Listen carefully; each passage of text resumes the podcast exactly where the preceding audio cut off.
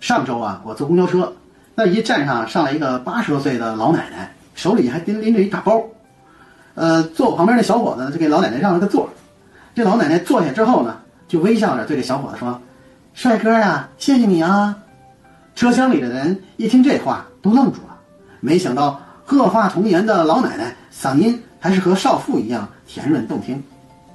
那让座的小小伙子呀，忙回道：“不用客气，美女。”啊，知道的这是小伙子给老奶奶让座，不知道的还以为小伙子在撩妹呢。